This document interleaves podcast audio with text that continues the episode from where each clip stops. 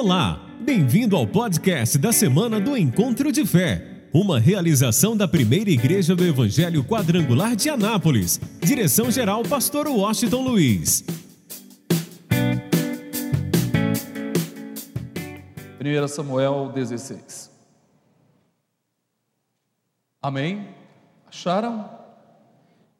Diz o texto: Então disse o Senhor a Samuel: até quando terás dó de Saul, havendo-o eu rejeitado? Para que não reine sobre Israel. Enche o teu vaso de azeite e vem, enviar-te-ei a Gesel Belemita, porque dentre os seus filhos me tenho provido de um rei. Porém, disse Samuel: Como irei eu? Pois ouvindo Saul me matará. Então disse o Senhor: Toma uma bezerra das vacas em tuas mãos e dizes: Vim para sacrificar ao Senhor. E convidarás Jessé ao sacrifício, e eu te farei saber o que hás de fazer, e ungir-me-ás a quem eu te disser. Preste bastante atenção nisso. E ungir-me-ás a quem eu te disser. Fez, pois, Samuel o que dissera o Senhor e veio a Belém.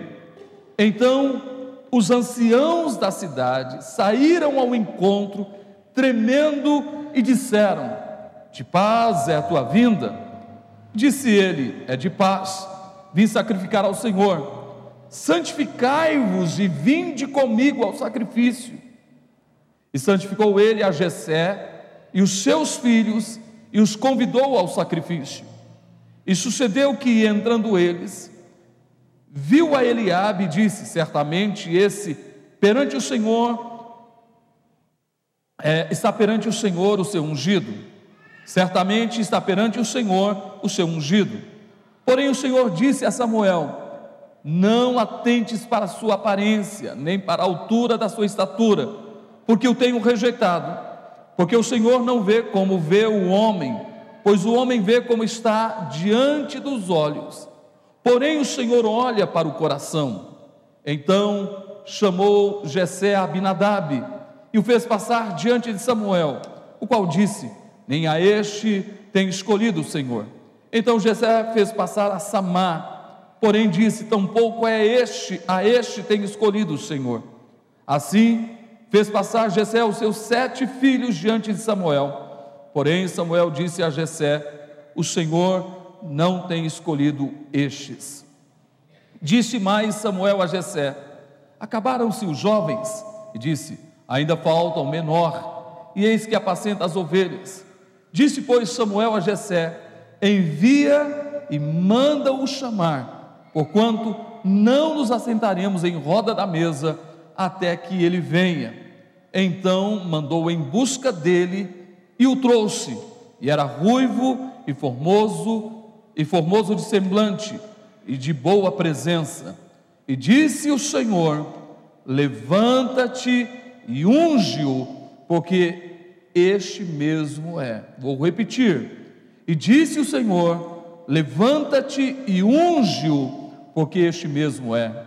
Então Samuel tomou o vaso do azeite e ungiu no meio dos seus irmãos e desde aquele dia em diante, o Espírito do Senhor se apoderou de Davi. E desde aquele dia em diante, o Espírito do Senhor se apoderou de Davi. E desde aquele dia em diante, o Espírito do Senhor se apoderou de Davi. Então Samuel se levantou e tornou a Ramá. Digam amém. Bem, deixa a tua Bíblia aberta porque a gente vai acompanhar algumas coisas importantes. Bem, nós vamos observar uma coisa que eu quero que você guarde em seu coração.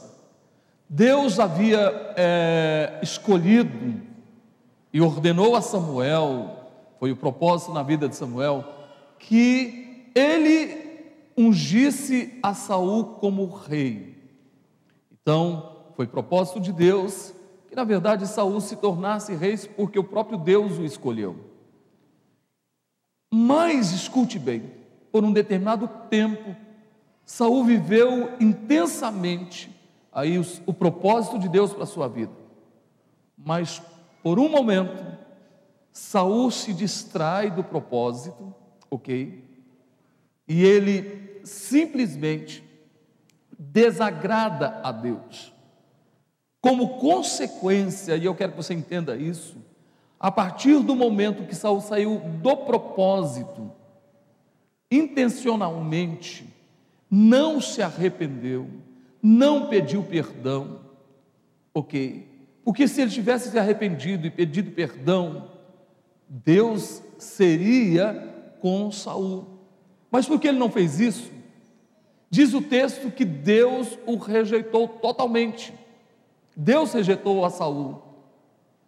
Mas Samuel, na verdade, tinha dó de Saul. Poxa, afinal, ele fora usado por Deus para ungir Saul, e agora Deus estava rejeitando a Saul. Escuta isso. E Deus chega para Samuel e diz assim: Samuel, até quando você vai ter dó de Saul? Saiba que eu já o rejeitei. Quer dizer, Deus está dizendo, para Saul não tem mais jeito. Eu o rejeitei. Então não adianta você ter dó de Saul. Por quê? Porque eu o rejeitei. Então eu quero que você faça uma coisa. Encha o seu vaso de azeite, vai a Belém, ok? Procura lá um belemita chamado Gesé, e entre os filhos de Jessé, eu vou é, ungir o próximo rei de Israel. Escuta isso. Havia um propósito novo na vida de Samuel: ungir o próximo rei de Israel. Mas para que isso acontecesse, era necessário que o vaso de Samuel estivesse cheio de azeite. O que, que nós precisamos guardar no nosso coração hoje? Eu quero que você seja bem atento quanto a isso. Ninguém realmente vive intensamente o propósito de Deus para a sua vida se o seu vaso não estiver o que? Cheio de azeite. Quer dizer, a gente só consegue viver o propósito de Deus mesmo, de verdade, quando estamos cheios do Espírito Santo. Preste bastante atenção nisso. Como a gente precisa a cada momento nos enchermos do Espírito Santo, ter um relacionamento com Ele, para que a gente possa viver realmente aquilo que Deus quer que a gente viva, ou seja, o propósito dele para a nossa vida. Por isso, Deus disse: Olha, Samuel, você precisa encher o teu vaso de azeite para que depois você possa ir a Belém, ok? Ir à casa de Gessé, belemita, e lá você vai é, ungir o próximo rei de Israel. Aí Samuel olha e diz assim: Espera aí um pouquinho, Senhor. Deixa eu falar uma coisa. O Senhor sabe se eu for a Belém e ungir o próximo rei de Israel na casa de Jessé, o senhor sabe que Saul vai me matar. O senhor, o senhor pode ter certeza que ele vai me perseguir e vai me matar. Aí Deus diz assim: vem cá, é, Samuel, deixa eu te falar uma coisa. É, pega uma das bezerras das tuas vacas e vai a Belém e diga a todos que você foi para sacrificar. Quer dizer, aquele propósito que Deus deu a Samuel era um segredo entre ele e Deus e mais ninguém.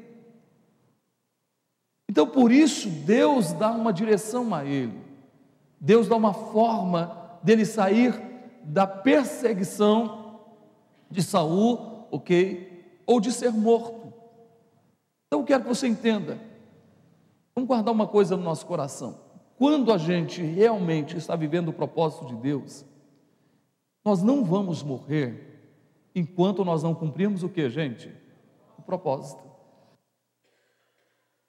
Eu estava ouvindo uma palavra que me chamou muito a atenção. Eu quero que você entenda isso. Por exemplo, Jesus gastava uma média de quatro horas de oração por dia.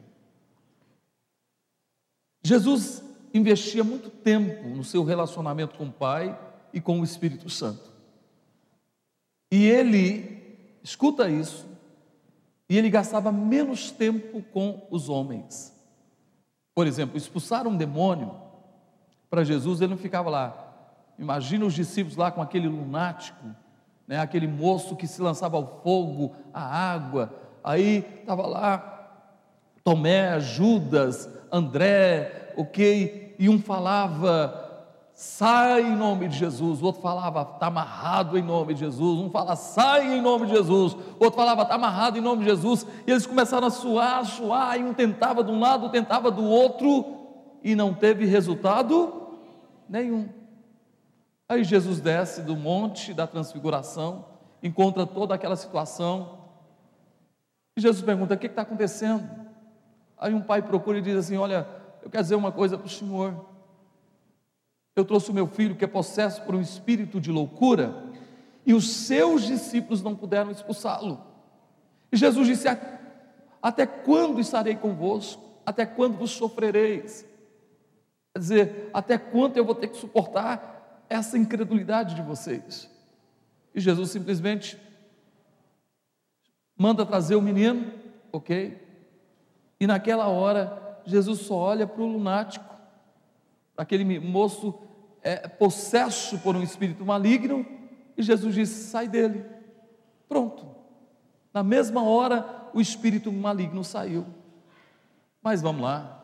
Aí os discípulos perguntaram: Mas Senhor, como é que é que a gente tentou, tentou e não conseguiu? Aí Jesus disse: Olha, essa caça de demônios só se expulsa com o quê? Oração e jejum. Mas vamos lá. Jesus tinha orado quatro horas antes, quatro horas direto. Então Jesus investiu muito tempo no relacionamento com o Pai e pouco tempo expulsando o demônio. Só disse saia e o demônio teve que sair. Vamos observar uma outra coisa interessante. Jesus viveu até os 33 anos. Por que será? Por que será que Jesus viveu até os 33 anos? Porque Jesus cumpriu todo o propósito dele até os 33 anos. Jesus se esvaziou do propósito dele para a sua vida. Quem está me entendendo, gente? Sabe qual é o nosso problema? É que ao propósito de Deus para a nossa vida, a gente não se esvazia desse propósito. E Jesus só precisou de três anos e meio de ministério para se esvaziar do propósito. Ok? Ele cumpriu o propósito dele em 33 anos de idade. Ok? Então eu quero que você entenda como é importante que o nosso vaso esteja cheio de azeite, que a gente invista tempo com Deus, de oração, de dedicação, de conhecimento da palavra, e vamos entender que enquanto nós estamos vivendo o propósito de Deus fielmente, olha, Deus nos livra de todo mal, Deus nos protege, como Ele protegeu a Samuel, e de Samuel: prepara uma bezerra das, das tuas vacas, e vai a Belém, quando você chegar lá, diga que você foi para sacrificar. Sabe o que eu fico imaginando? Samuel vai lá, escolhe uma bezerra, amarra a bezerra, e lá vai Samuel viajando e puxando a bezerra, até chegar a Belém. Ele puxando a bezerra, o profeta puxando a bezerra, ok, até chegar em Belém. Quando ele chegou em Belém, os anciãos da cidade ficaram assustados com isso, porque quem chegava? Chegava o profeta. E qual a visão que eles tinham do profeta? Eles imaginavam que o profeta, quando chegasse em algum lugar ou falasse com alguém, só ia trazer paulada, só pancada, só coisa forte de castigo, da ira de Deus. Então eles estavam cheios de medos e temores. E eles começaram, os anciãos começaram a dizer: escuta, Escuta, profeta Samuel, você veio em paz, estavam cheios de medo. E aí eu quero que você entenda, se você olhar a Bíblia, nós encontramos várias vezes o profeta Jeremias, o profeta Isaías e tantos outros, realmente dando muitas palavras fortes da, da mão de Deus pesando sobre a nação, sobre o povo, sobre o rei. Mas você encontra muitas promessas extraordinárias também vindo através dos, dos profetas. E nesse caso, Samuel estava ali e os anciãos ficaram com medo. Aí Samuel olha para eles e diz: Não, fiquem tranquilos, eu vim em paz. Você veio em paz? Não, eu vim em paz, fiquem tranquilos. Eu quero fazer um convite para vocês, de Samuel. Eu quero que vocês se santifiquem comigo e sacrifiquem. Presta atenção nisso. Eu vou ler o texto só para confirmar para você entender. Eu quero que vocês se santifiquem comigo e, se, e sacrifiquem comigo. O que, que Samuel estava fazendo com os anciãos daquela cidade? Estava convidando para um momento de, de oração. Presta bastante atenção. Ele estava chamando os anciãos da cidade para um momento de sacrifício, de oração, de entrega. Chamou todos os anciãos. O que, que nós entendemos? Interessante, o texto mostra que estava todo mundo ali preocupado com que o, o profeta Samuel ia falar ou dizer, estavam cheios de medos, e Samuel disse: Não, fica tranquilo, eu vim em paz, eu quero chamar vocês para um momento de santificação, um momento de sacrifício. Ah, é mesmo, profeta? Beleza. Aí o que, que acontece, gente?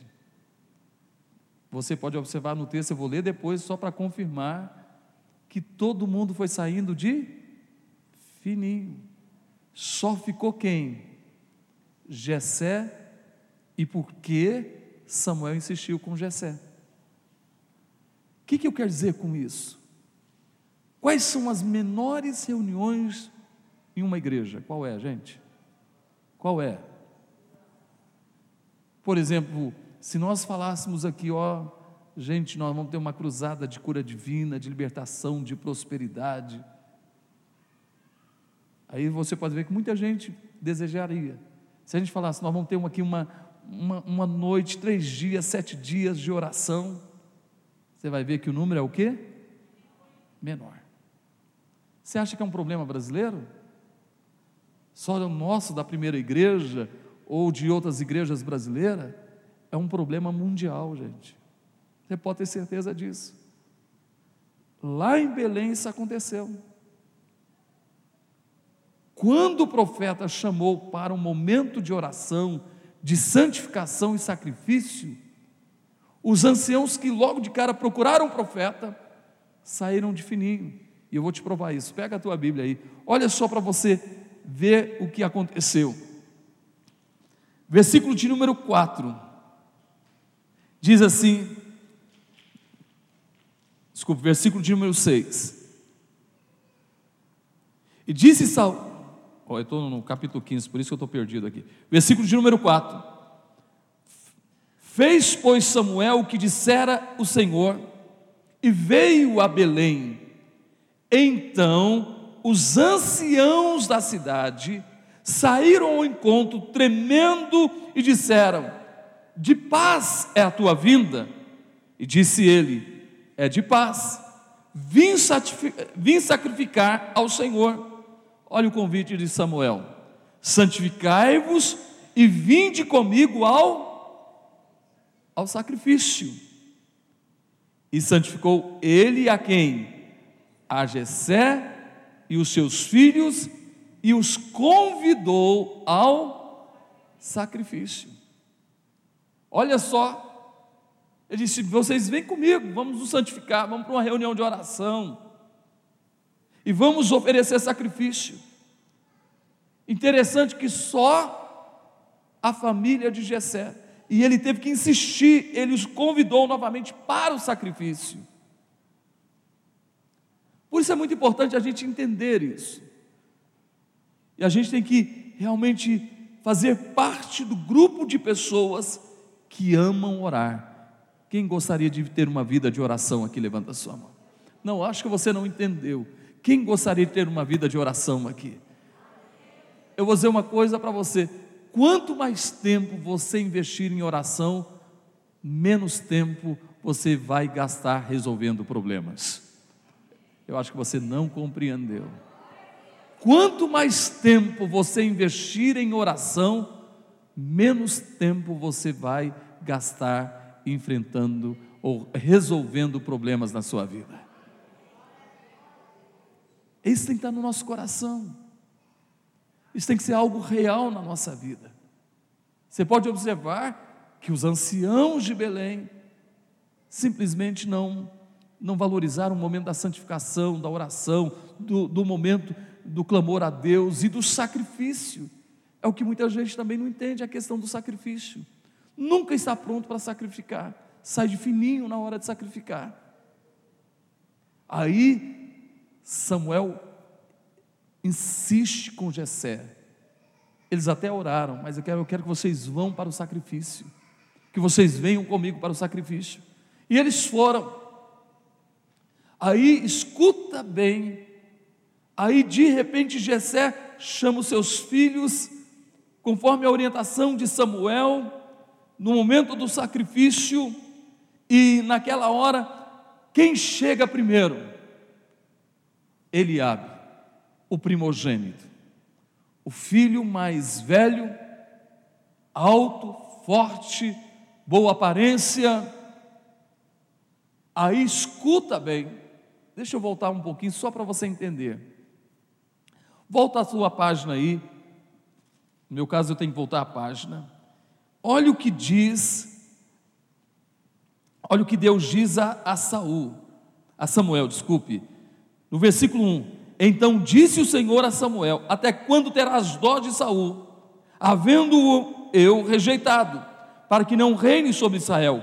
Enche o teu vaso de azeite e vem, enviar-te-ei a Jessé Belemita, porque dentre os seus filhos, me tenho provido de um rei, ok? Eu me tenho provido de um rei.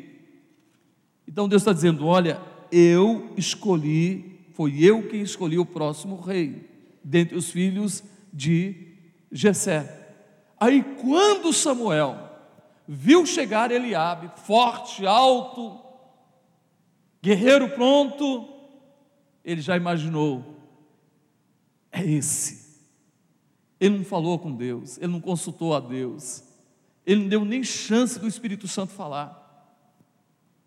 Ele já agiu pelo que ele pensava, quando na verdade Deus disse: Eu é que vou prover este rei. Eu o escolhi, sou eu que escolhi. Agora, quem é que estava escolhendo, gente? Era Deus ou era Samuel? Samuel, ele viu Eliabe, não falou nada com Deus, Deus não falou nada com ele, mas ele achou, ele achou que era Eliabe, por causa da sua aparência. Aí quando ele disse, está aí ungido de Deus, Deus disse: Vem cá, Samuel, vem cá, chega aqui. Você está enganado. Eu não escolhi Eliabe. Eu não escolhi Eliabe. Você escolheu. O que, que eu entendo com isso, gente?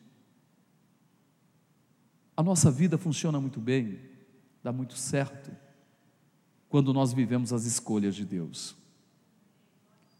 E às vezes a gente vive as nossas escolhas, as nossas decisões, e quem sabe Deus, Deus deu uma direção para a gente, e a gente vai até no caminho correto, mas de repente a gente é movido pela situação, pelo impulso, pela aparência, e a gente vai de corpo e alma nisso. Deus estava nos dando coisas grandes e a gente termina se perdendo. Quem está me entendendo, levanta a sua mão. Deus disse: olha só que coisa interessante. Deus disse: Samuel, vem cá, espera aí, você está enganado. Eu não escolhi Eliabe. Eu fico imaginando a cara de Samuel. Oh Deus, me desculpa, me perdoa. Eu fui pelo impulso, pela aparência. Eu não falei nada com o Senhor. É o Senhor quem escolhe, não sou eu. E eu escolhi, eu tomei a frente, não dei lugar ao teu espírito. Deus disse: Samuel, o homem vê pela aparência, mas eu vejo o quê? Eu vejo o coração. E você vai entender isso mais na frente. Aí Samuel aprendeu a lição. Aí Samuel diz: Não, não é Eliabe. Aí Jessé traz o segundo filho, mais velho, que era Abinadab. E chega Abinadab, agora Samuel não escolhe mais. Ele dá tempo ao Espírito Santo. Quem quer dar tempo ao Espírito Santo, diga amém. Ele dá tempo ao Espírito Santo. Olha que coisa linda. E quando vê lá Abinadab, aí Samuel diz: Olha, Jessé, eu sinto muito, mas também não é esse. Aí Jessé vai lá e chama o outro, terceiro filho mais velho, Samar. Aí Samar chega, se apresenta diante de Samuel, e Samuel olha e diz assim: Olha, Jessé, eu quero dizer uma coisa para você, também não é Samar. Agora ele estava no propósito correto, certinho. Ele sabia que quem ia escolher era quem, gente? Era Deus que ia escolher. Você quer vencer? Você quer ter vitória na tua vida? Viva as escolhas de Deus. Quem está me entendendo, diga amém. Sabe, isso me deixa assim, até arrepiado, gente. Eu não sei se você fica, mas viver as escolhas de Deus faz na nossa vida a grande diferença. Quem está me entendendo, gente? A gente tem que viver as escolhas de Deus. Aí vem o quarto filho. Interessante que a partir do quarto nem cita o um nome. Veio o quarto. Samuel disse: não é esse. Veio o quinto. Samuel disse: também não é esse. Veio o sexto. Samuel disse: também não é esse. Veio o sétimo. E Samuel disse: também não é esse. Nem cita o nome deles. Porque agora Samuel estava bem, bem claro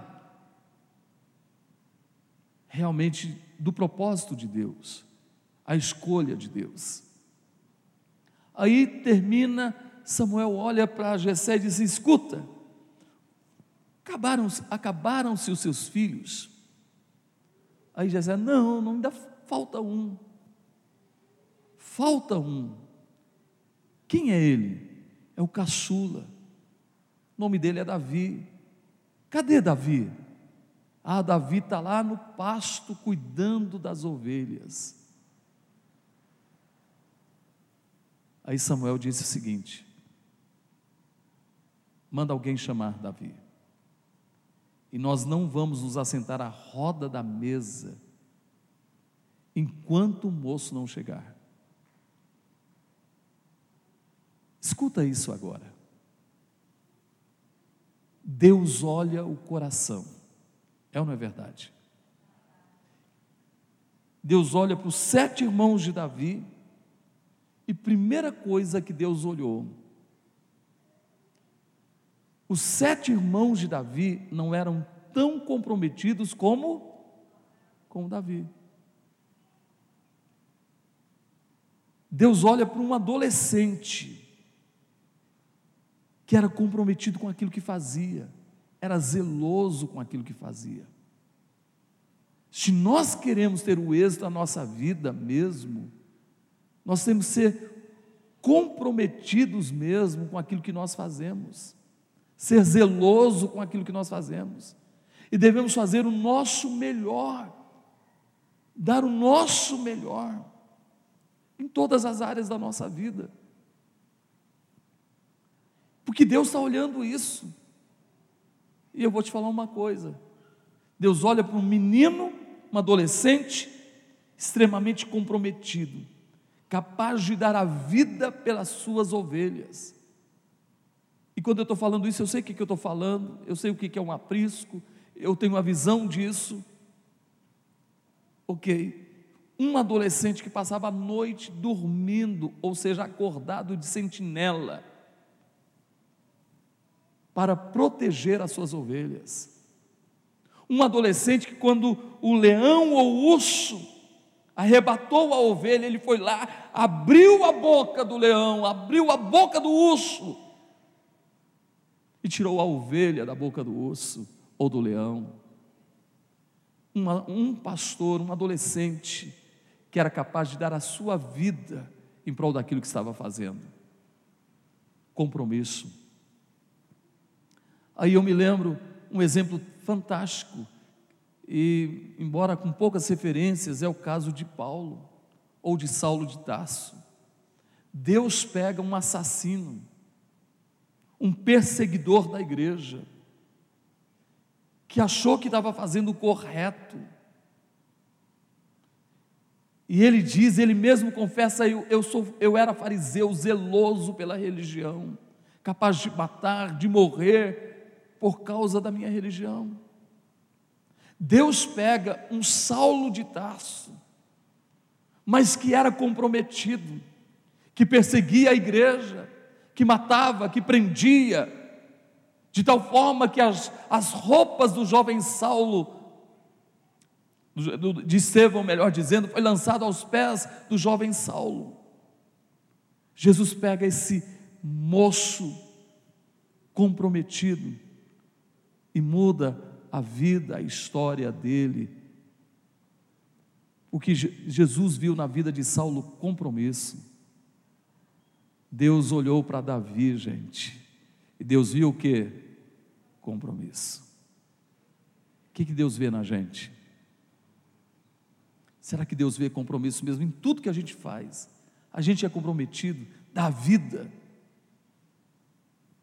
dá o melhor da gente, mas Deus olha também para esse moço que aproveitava o momento que ele estava sozinho, na porta do aprisco, ele pegava a sua harpa, e o que, que ele fazia?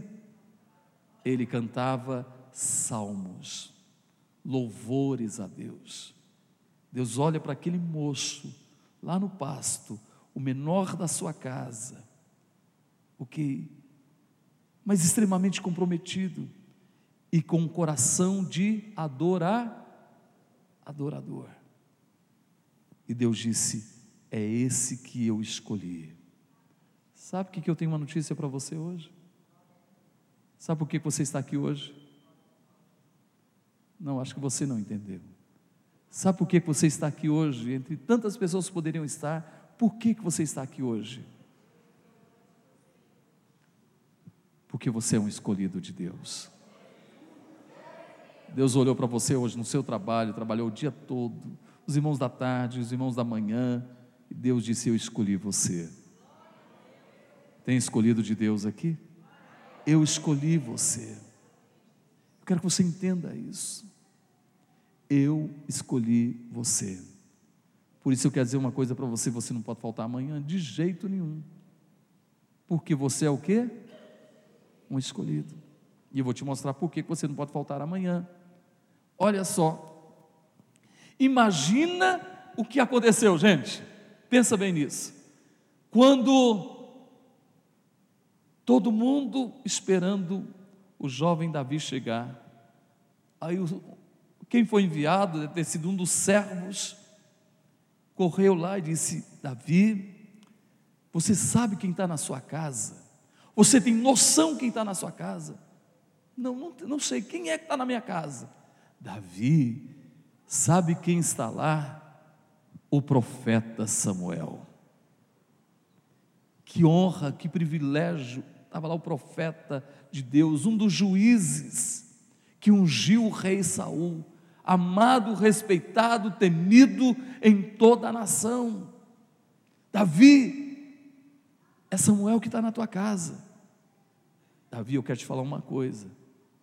Ó, oh, Davi, você não sabe o que está acontecendo. Você não tem noção do que está acontecendo.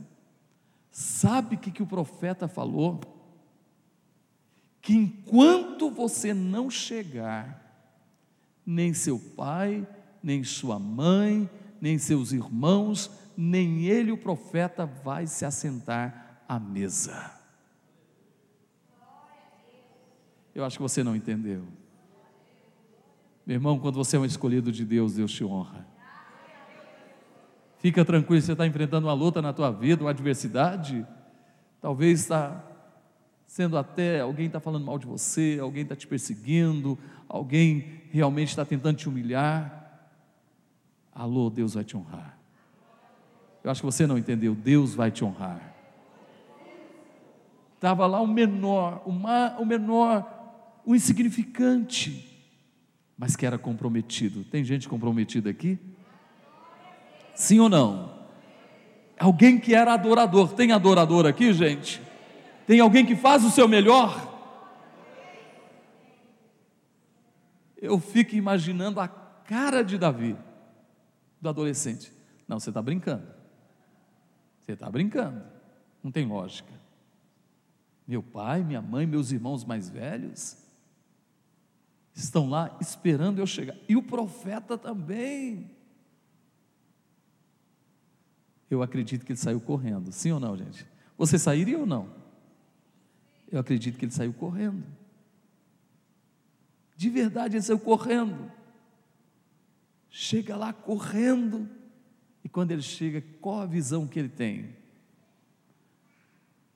Todo mundo de pé olhando para a porta. Todo mundo de pé olhando para a porta. O profeta, Jessé, a esposa, os irmãos mais velhos. Quem sabe os irmãos mais velhos, mas Davi está demorando, né? E lá vem o moço. Aí eu quero ler, eu não quero falar, eu quero ler.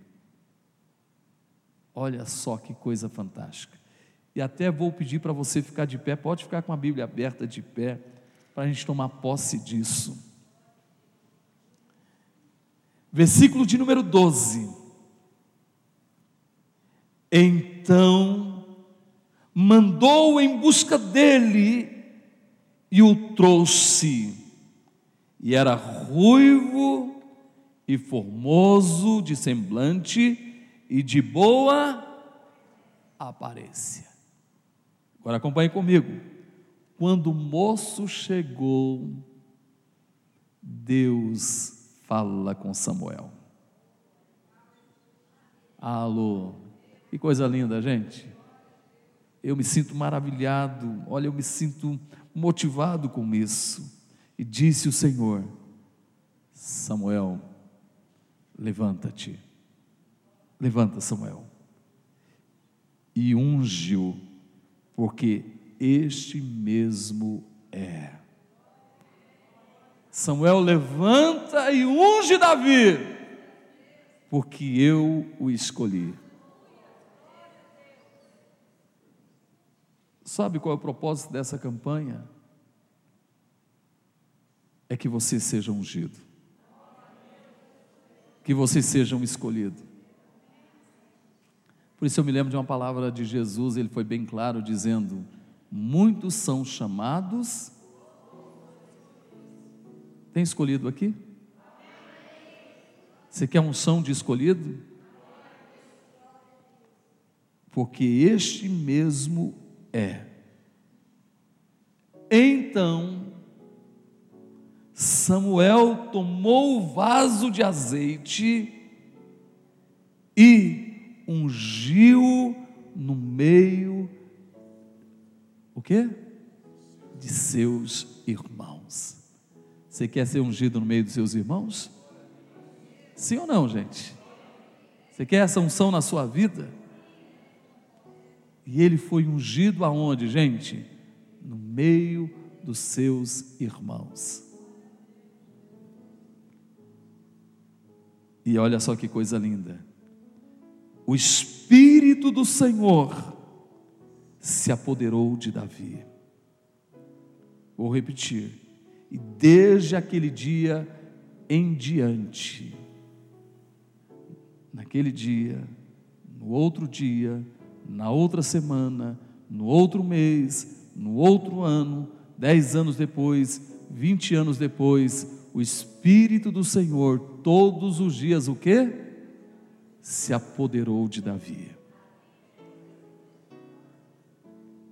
Sabe, eu tenho uma palavra do coração de Deus para o seu coração. Eu tenho convicção que a sua vida não será mais a mesma.